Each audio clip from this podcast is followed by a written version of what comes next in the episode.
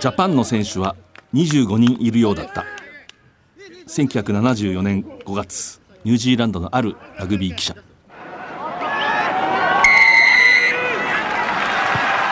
藤島大の楕円球に見る夢。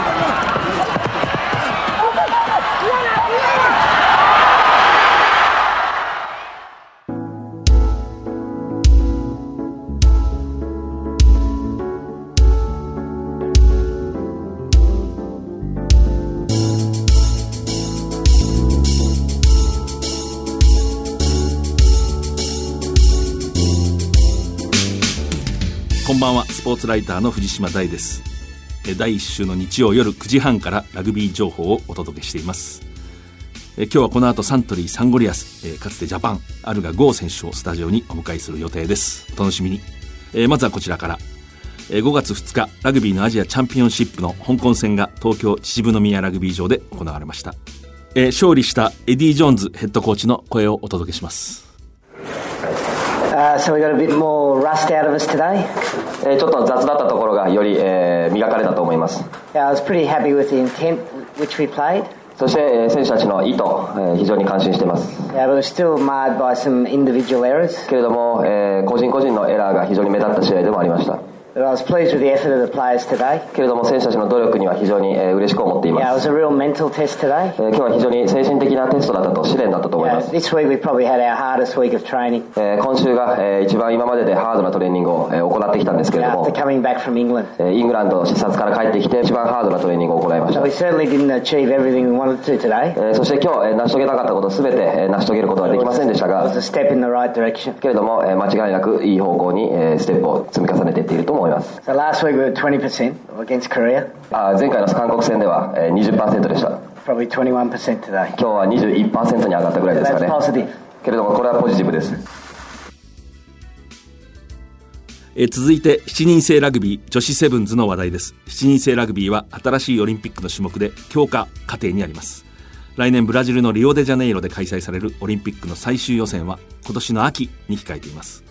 国内サーキット大会太陽生命ウィメンズセブンズシリーズは4月18日神奈川県保土ヶ谷大会で開幕しました。シリーズ1戦目保土ヶ谷大会は昨年度の王者アルカス熊谷がカップ決勝で強化選抜チャレンジチームを40対10で退けて優勝を遂げました。昨年3大会を制覇したアルカス熊谷の竹内彩選手が先月13日に都内の会見で意気込みなどを語っています。京都大学バレーボール部出身の日本代表です。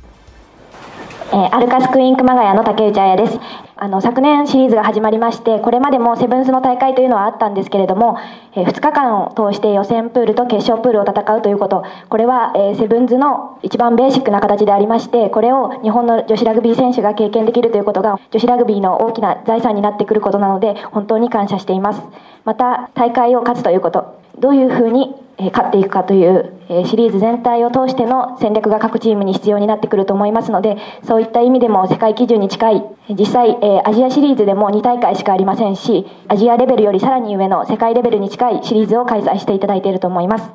私たちアルカスは昨年このシリーズが生まれると同時に、チームがスタートしました。アルカスクイーン熊谷としては、昨年シリーズ制覇をしたという、王者のプライドを持って結果にこだわって戦いたいとは思っていますが、今年も母体である立正大学、それから学芸大学への新入部員を含めまして、新たなメンバーも増えています。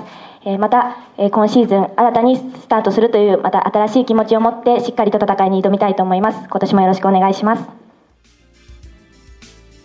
この後東京大会秋田大会横浜大会と続き全4大会のポイントでシリーズ優勝女子7人制ラグビーの国内王者を決めます東京大会は6月の20日21日に秩父宮ラグビー場で開催予定です。藤島大の楕円球に見る夢。この番組はラグビー女子日本代表を応援する西南商事の提供でお送りします。圧倒的な機動力と高い技術力。そしてそれを生かすチーム力西南商事のリサイクルで東北の未来を笑顔に Recycle more. We can. Say none. 改めましてスポーツライターの藤島大です今夜はサントリーサンゴリアスフルバックとして、えー今度で10年目のシーズンを迎えるアルガゴーさんにお越しいただきましたよろしくお願いしますよろしくお願いします。今日はアルガゴーさんの歩みといいますかねそして今サントリーのラグビー、えーもろもろ、えー伺いたいと思います、えっとまず簡単な略歴を私の方から言いますけれども山梨県立氷川高校ラグビー部それから2005年度関東学院大学ラグビー部のキャプテンそしてまあ日本代表としてはキャップ18 2007年のワールドカップあのこう激戦のフィージーとの試合、えーそれからカナダの、えードローの試合に出場されてます。でサントリーでももうポジションを守り抜いて攻めまくっているという存在です。でもう一つその古い方はご存知だと思いますけどあるが郷さんのお父さんあるが健さん。これも往年の名選手です。やはり氷川高校それから日本体育大学理工もちろん日本代表でも大活躍されたえー名ウイングであります。ということで、そのお父さんの影響というのはやっぱりあったんですか？そうですね。まあ、生まれてからあの家にはラグビーボールはありましたし、ラグビーっていうものは身近にはあったんですけども、ずっと中学3年生ぐらいまでは競泳選手として一戦で頑張ってたんですけども、まあ毎年のようにまあ、親父が監督をやったってこともありまして、花園には見に行ってました。まあ、そういう、まあ年が重なるにつれ、まあラグビーもやってみたいなっていうはい、気持ちもこう芽生えてきましてあ。の、競泳でもね、全国レベルというか、強かったんそうですね。いつもジュニアオリンピックとかのはい国体にも出ましたし、ええ上の方のレベルではやらせていただきました。はい。で、その頃もすでにあるが健さん、お父さんは氷川高校の監督そうですよね。はい。16年間、氷川高校の。そうですよねはい。そうすると、あんまりこう強制的にラグビーしろというような雰囲気ではなかったんですか？あ、親父はもう、そのいうことは一言も言わなかったですね。そうですか、はい。ちょっと意外な気がそうなんです。もうずーっとあの、まあ、監督ということで、まあ、家でもあまりこう話したという記憶もないですし、あは本当もうあの指導者として、ずーっとコーチングに。で多分年齢的に考えてもねお父さんのプレーをそれほど見たこと今ほど映像もないだろうしそうなんですよ。うん、それがまあちょっと残念と言いますあか、ーあの、本当に生で見たいし、あの、まあ映像としてもまだ見たいなって気持ちはあります。私なんか子供でしか覚えてますね。あの本当にこう重心が低くてねちょっとこうガニ股気味っていうかこうでも速いんですよね。でタックルも強い。で右側のウイングがよくジャパンでは藤原勝さんというやはり氷川高校の、はい。同じ高校の出身者が両ウイングだったという時代があって本当に世界に日本のバックスが通用した、えー時代です。それでまあじゃあ自分でも氷川高校に入ってもうラグビー部に行こうという感じもう自分で決めた。そうですね。まああの、その当時は氷川もベスト4だったり、ベスト8までこう行けてたので、まあ自分が入って全国制覇、そうしたいなっていう気持ちに変わっていきました。はい。えー入部された時お父さんが監督で。それがですね、僕が中学3年生まで親父は監督でですね、僕の入学が決まったら、あの、人事異動がありましてあの、いいなくなってしまったんですよ。はい。お父さん照れくさいからこうわざと出たんじゃないですか？いや、まあ、あの、教えたかったっていう、あの、あそうですか。気持ちはあるとは言ってましたね。えーはい。えーでその後じゃあ松本純也先生です。ね、はい。この人もね日本代表の名スクラムハーフで、本当に豪華な指導陣ですね。でも 氷川高校はね。ね。はい。えーまあ、氷川高校出身の人とは伝統的にというか非常にこう教員になる人が多くてね教職を志す人が多いですよね。でおそらくアルガさんもいずれはそういうこうコーチングだとかそういそうですね。あの方ですか、まあ、指導者のうん道に進みたいなっていうふうには考えています。なるほどはい。高校時代こうなんか思い出ありますか？こうラグビー部。そうですね。僕はあの、まあ、1年生の時からウイングとして花園に出させていただいたんですけども、あの、その当時キッカーを務めてまして、まあ、B シードで、あの、2回戦から登場だったんですけど、まあ、岩手の盛岡工業っていうところに、あの、負けてまして、ええ。で、ラスト、ロスタイムぐらいですかね、まあ、ペナルティーゴールをもらい、うんこれが入れば逆転っていうキックを任されたんですが、えまあ、そこで見事、まあ、外してしまい、あまあ、そこからですね本当になんかラグビーに対する姿勢が変わったといいますかまあ、あそこが初めての、僕に自分にとっての挫折でしたね、うんはい、やっぱり非常に責任を感じた。そうですね。まあ,、あの一緒にやってきた3年生の皆さんたちに申し訳ない気持ちでしたし、あのまあ、その当時あの花園の前まで結構いい成績をの残せてたので、まあ、ベスト8ベスト4っていうのを目標に頑張ってきたので、まあ、本当に申し訳ない気持ちでしたね。それこう今思うと入れるべき距離とか角度だった？キッカーでいう、いわゆる一番こう、やりにくい、まああー45度ですかね。はい右45度っていう角度だったので、はいはいはいはい。まあ、その当時やはりメンタル的にも弱かったんでしょうね。はいまあ、それをきっかけにねこうラグビーにさらに打ち込んでいくとかはいいうことになると今おっしゃってましたけどもそれはやっぱり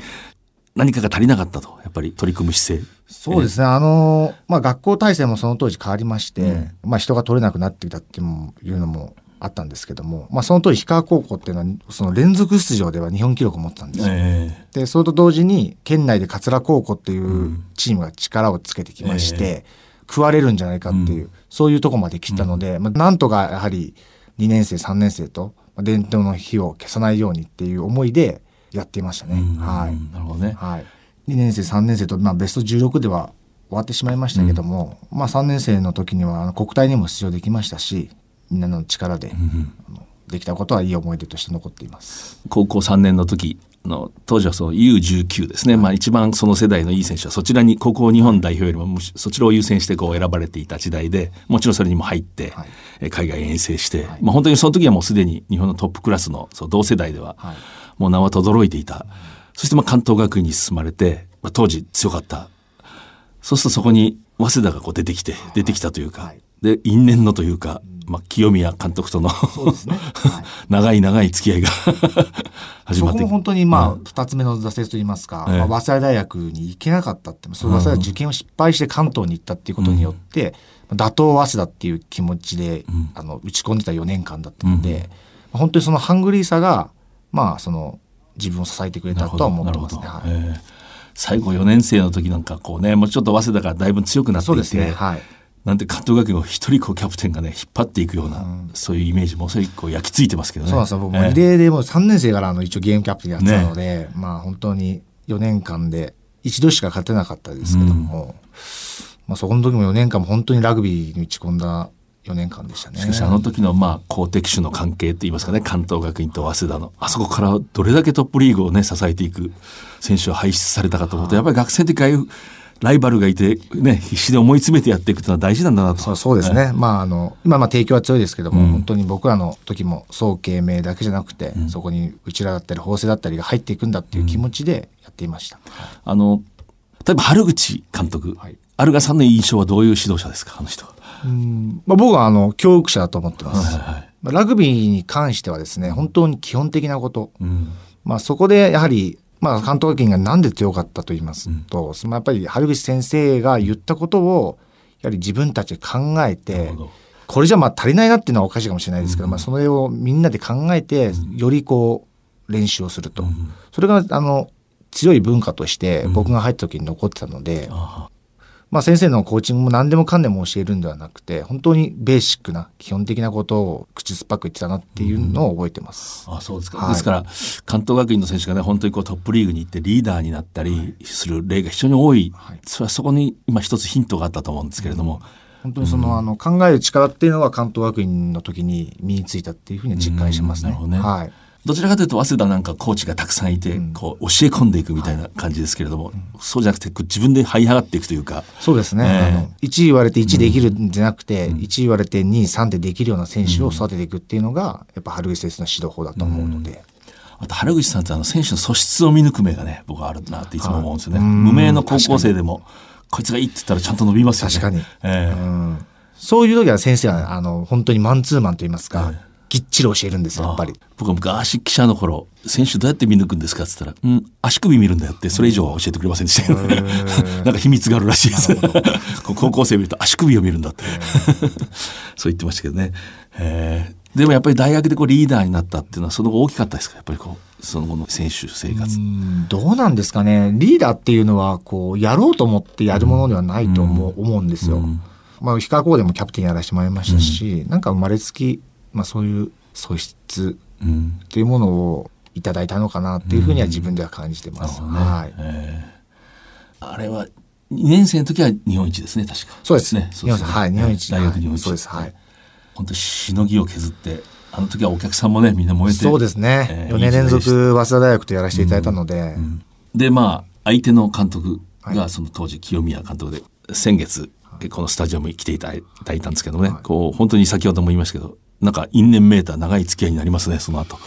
そうですね。まあ、あの、大学時代はもう本当に敵として、あの、いい勝負をやらせてもらったんですけども、まあ社会人になりまして、まあ清宮さんに最終的には口説かれまして、ん。あの本当に一緒にやるという、ん。それも自分の中で清宮さんのコーチングを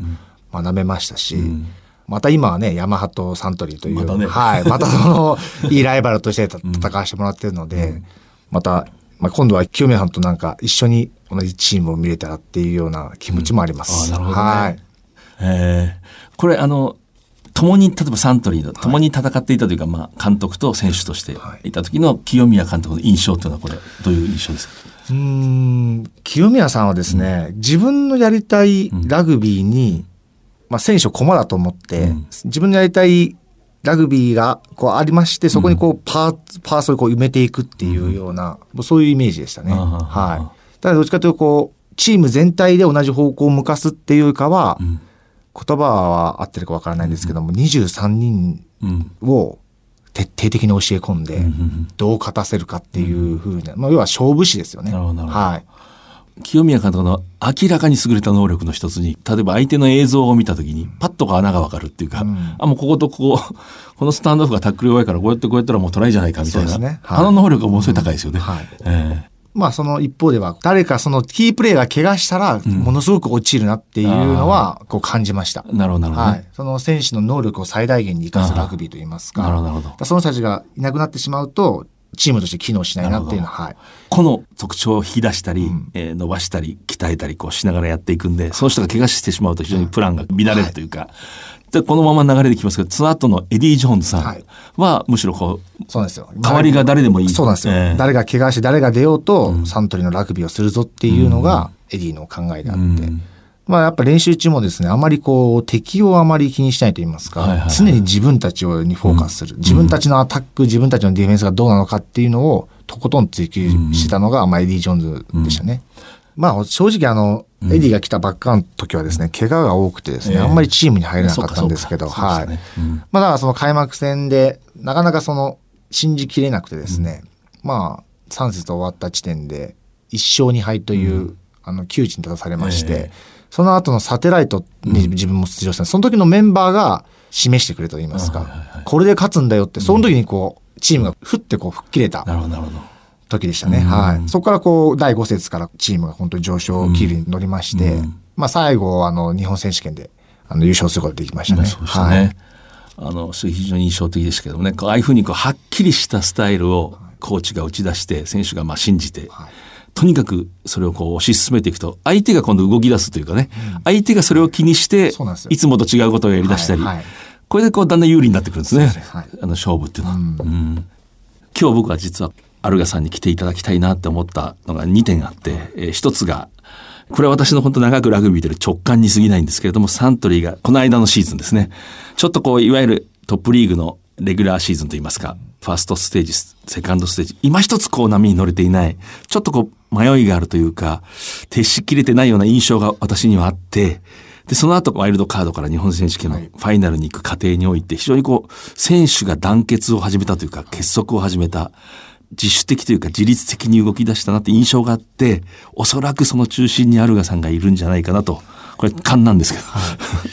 まあそうです。まあ自分9年目のシーズンだったんですけど、まあ初めてトップ4というものも逃しましたし、まああの藤原さんがおっしゃったように、こうね、シーズン通してなかなかサントリーらしいっていうゲームができなかったですね。まあそんな中でその、ワイルドカードからスタートしまして、まあ近鉄戦も、まあシーズンをこう思わせるじゃないですけども、内容的にも全く良くなくてですね。まあ、その辺から本当にリーダーが、まあ、選手ミーティングをしっかりやろうっていうふうに言い始めたんですよ。自分たちがやっぱこだわってきたことだったり、なんで勝ってきたかっていうのをもう一回考えようっていう話をして。本当にあの、やることっていうのは、一つか二つで、まあ本当にシンプルに伝えただけなんですけど、例えば簡単に言うと、必ず顔を上げるとか、移動は必ずジョギングするとか、ね。あの練習前の準備をきっちりしようとか、本当にその、まあグラウンドの中だけじゃなくて、外のことももう一回きっちりやろうよって言い始めたのが、その近鉄戦の前だったんです。は本当にトップリーグの中でも最も規律の取れてる、非常にこう厳しい練習をずっと続けてきているチームでもやっぱりこう長年慣れてくると少しブレたり。そうですね。あの、えー僕らそういうことをやってきて、ええ。まあ、あの、優勝っていう経験もできたんですけども、まあ、若い選手は、やはり、何が正解で何が正解じゃないかっていうのは分かってなくてですね、まあ、それをやっぱり、スタッフ陣も、やっぱり新しいコーチが来たことによって、まあ、それにこだわらなくなってしまったっていうところが、やっぱああいう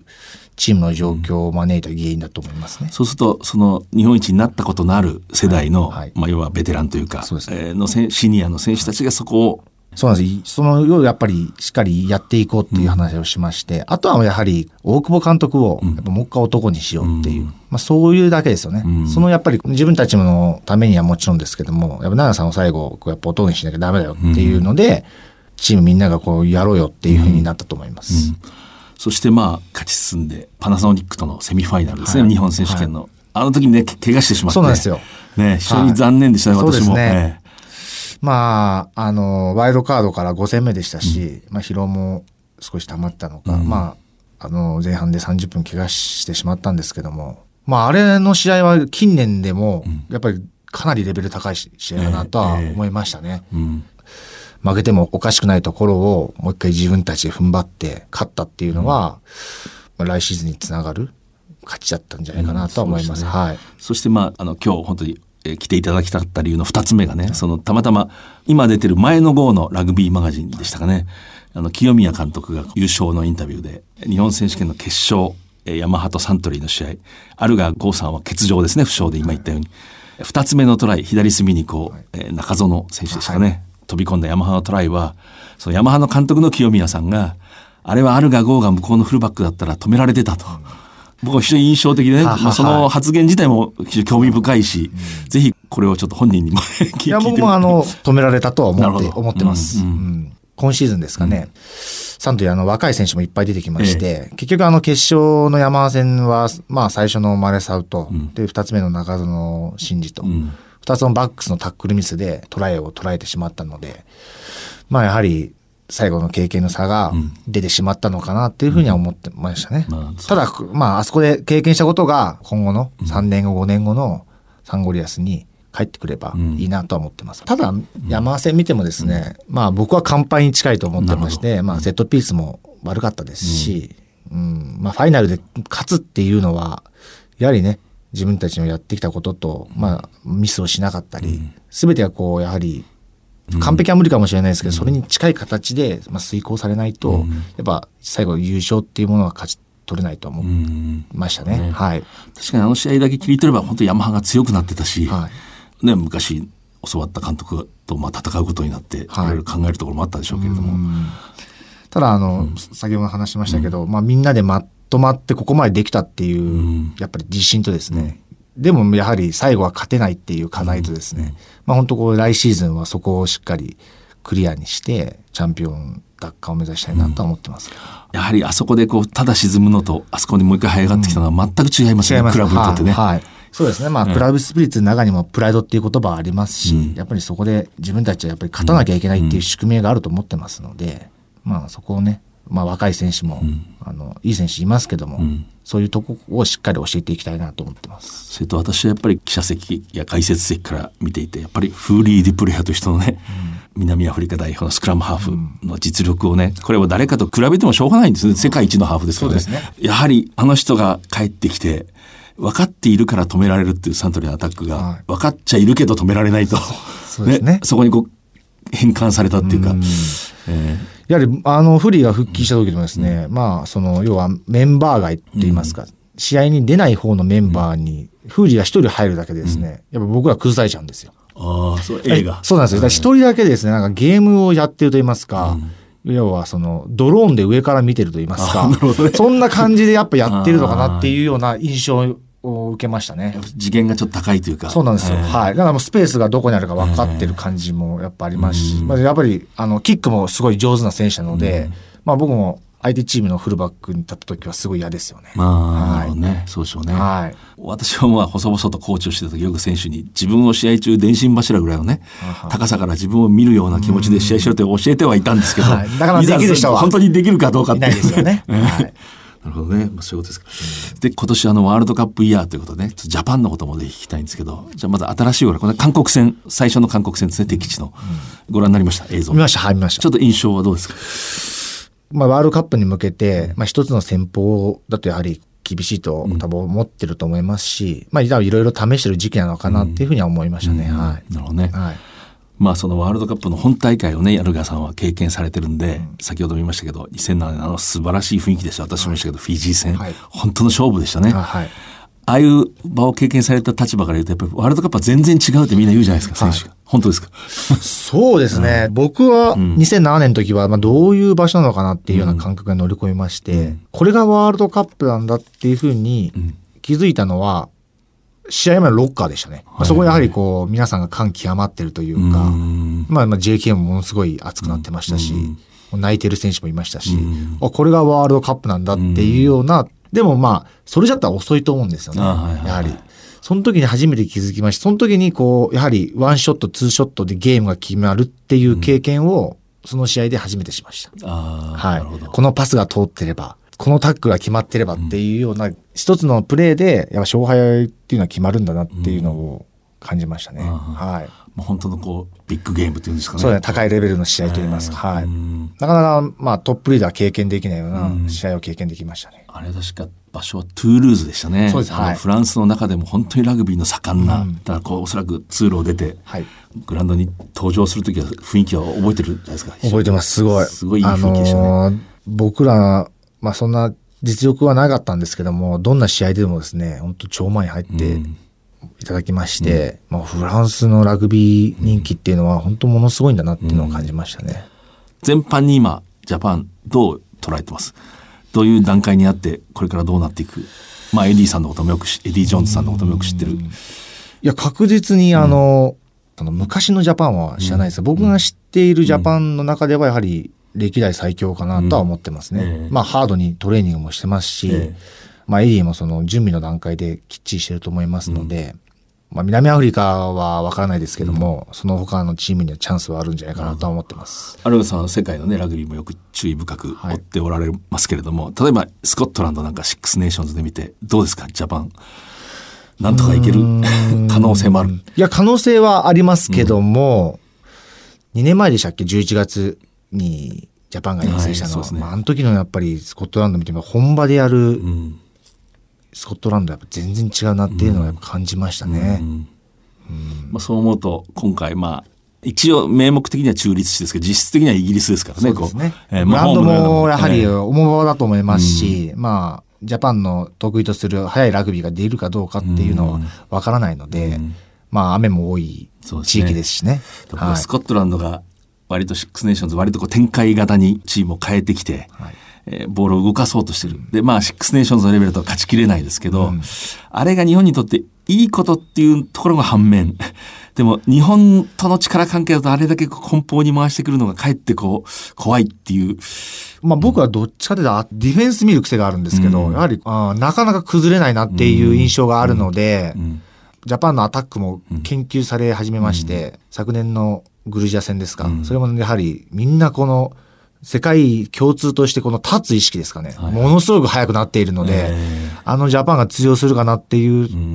とこをやはり見たいなと思ってますね。その崩せるかどうかっていう前には、でも自分たちがボールを持ってる時間を長くしないと、はいはい。やっぱ絶対に勝てないと思うので、うんやはりボールキープの意識をやっぱり高めないとダメなのかなと思いますね。今、こう、ジャパンの気になる選手いますか？誰か？名前を。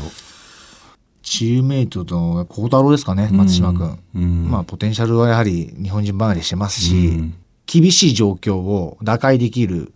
選手だとは思うので、13番として、なんか自分としては出てほしいなとは思ってます。はい。ねええまあ、一緒にプレーしたこともこうポジションが重なったこともチームの中、サントリーの中であると思うんですけども、やっぱり能力が高い。高いと思います。やっぱり街なんですよね、まだコールなんかは。んでもう自分でもう少しこう喋るようになったり、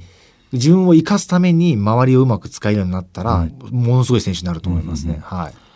あと、最近のラグビー、あるいはその他、なんか今考えてることとかあります？逆になんか、あの、この先、ん。日本ラグビーが強くなるには、何が必要なのかなってすごい今考えてるんですよ。え日本のラグビーってやっぱり企業がすごい支えてくれたじゃないですか。ただこうやはり世界はプロ化になってまして、僕もこうプロとして10年目を迎えますけど、やっぱりこういろいろまあチームメイトだったり他の選手とかとすごい意識の差を感じたりするんですよ。はいはい。やはりこう結果とかパフォーマンスっていうのはあまりこう正社員にとってはあまり関係ないというか、そこまでこうね自分のこうセカンドキャリアに対してあまりこう重要視されないと言いますか、だからこの先それで日本のラグビーは強くなるのかなっていうような思いではやっぱいます。つまりその今の形態ですね。こう雇用の形態とか、まあ、プロの選手と正社員の選手が混在して混在して。ジャパンの中でも混在してますよね。え世界的に見て多分特殊なリーグだと思うんですよね、うん日本って。えうん。今はすごい環境だったり、システムだったりが、すごい今、世界と比べて日本ってすごい良くなってると思うんですけど、そこにこう選手の意識っていうのは、果たして追いついてるのかなっていうのはすごい感じます。本来、選手の意識があった上での環境とかシステムっていうのが後でついてくるものであるとは思うんですけど、まあ、要はそこで食っていくんだっていうような、やっぱ危機感もなかなか生まれないですし、どうしたらやはりこの先日本が強くなるのかなっていうのを今すごい考えてますね。はい、はい。ただこのシステムっていうのは先輩たちが作り上げてくれた遺産でもあるので、このシステム自体は全然否定もしないですし、素晴らしいシステムだと思うので、その中でこううまくね、もう少しこう選手の意識を変えれたり、もっと競争が生まれるようなものが誕生するように願ってますね。でサントリー今季次の新しいシーズンですね、これ今どういう展望を？まあそうですね。まだあのチームが始まってないので、まあどういうことをするかっていうのは提示されてないんですけど、あの、アタッキングラグビーにはやっぱ変わりないと思うんですよ。まあうちは、じゃんけんで言うならですね、グー出すよ。うんうちがグー出すのは分かってるけど、もうグーを出し続けると。うん。ずっとグーを出し続けて、で最後70分、75分で相手がチョキを出して、勝つみたいなラグビーなんですよね。うん。でも分かっててもいいから、うん。それをやっぱ遂行し続けるっていう。うん。それでもやっぱり相手は最後ついてこれなくなるよねっていうのが、やっぱ自分たちのラグビーだと思ってますので、最初からまあ逃げ腰ですね、ボールを外に散らして、ん。で、スペースを見つけるっていうようなラグビーをやってしまうと、ちょっとチームとしては機能しないのかなとは思ってます。今週もですね、29歳以上で、あの、ちょっと飲み会といいますか、ミ ミーティングもしようって。29歳ってのは微妙ですね、そう。人数みたいなものもあるんですけど、まあ、そう、要はそういう選手たちが、やっぱサンゴリアスの良さだったり、ん。やっぱ文化だったりを教えていかなきゃいけないとは思うので、そういうことを、まあ、今年はしっかりやっていこうかなと思いますね。この間ある人に聞いたんですけどあのマイケル・リーチリーチ・マイケルが今チーフスに行っていて、はいはい。ある人に話したらしいんですけど、チーフスっていうのは負けた時にスーパーラグビーあれだけ連戦なんでね多少リラックスする時もあるかも。負けたら全く誰も笑わないって、こう本当に落ち込むと、そういうもうカルチャーだって言って。やっぱりそだから強いんでしょうね。そうですね。ええ。やはり、勝ちにこだわってるというか、まあ、自分たちのプライドでもありますし、サンゴリアスもやっぱね、そういうチームにもっとなっていかなきゃなとは思いますね。はい。なるほどね。アルガさん個人的に今ココンディションそうだこうどうですか？あのまあこれからでしょうけど。そうですね。あの、今は、あの、怪我もないですし、あの、日本選手権で痛めたとこも言えましたので、まあいい感じで、あの、トレーニングができてると思います。はい。昨シーズンの僕は本当に最後の方のアルガさんのプレー見ててラグビーってほと目に見えるところだけじゃなくて、ボール持ってない時の、ね、意識の高さだとか、試合中の観察だとか、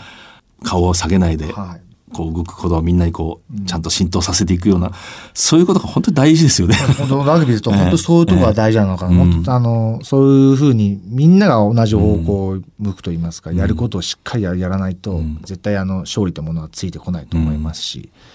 そうですね、それがまあ後ろから見ている自分の本当に役割だとは思ってますので、だから僕はフルバックってポジションすごい好きなんですよね。うん後ろが全てわかると言いますか。はい、うんうん声もやっぱり出して、なるべく自分がタックルしないようにするという。うんまあ それは大事ですよね。はい大事はい、大事だと思います。はい。相手がタッチ出てるみたいなのね。そうなんですよコースをこう、はい上がってうまく周りを動かすっていうところにすごい魅力を感じてますね。はるほどそういうこう面白さが分かってきたのは、まあもちろんこの数年ですかやっぱり。い、見えるっていう力に関してはここ数年ですね。あーだから周りが見えてきたっていうのは、やっぱ去年のシーズン一番見えたかもしれないですね。うんなるほど。そこにやはりコンディションっていうものが備ってきたら、これ面白いと思います。まだまだあのトレーニングすれば、あのコンディション的にも良くなるとは思うので、はい。11月から1月っていうすごい、次はあのタイトなスケジュールなので、ねうん怪我したら終わりなので、はい。本当に楽しみにしております、ありがとうございます。え今夜のゲストはサントリーサンゴリアスのアルガゴーさんでした。せっかくのお休みの期間に貴重な。ありがとうございます。ありがとうございます。圧倒的な機動力と高い技術力そしてそれを生かすチーム力西南商事のリサイクルで東北の未来を笑顔に Recycle more. We can. Say none.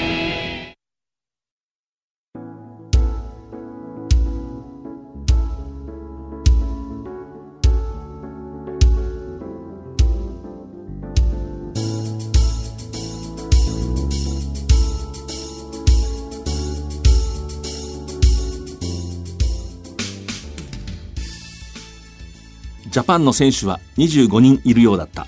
えーまあ、この言葉、あるメディアに、ニュージーランドの記者が、その昔、1974年5月、えー日本代表がニュージーランドへ遠征した、えー時、現地の記者の、まあ、言葉です。日本のその非常に機動力、ものすごく素早いパスワークが現地で非常に評判を呼んだ。タラナキという当時非常に強い、まあ、地区代表に19対15で勝利をした。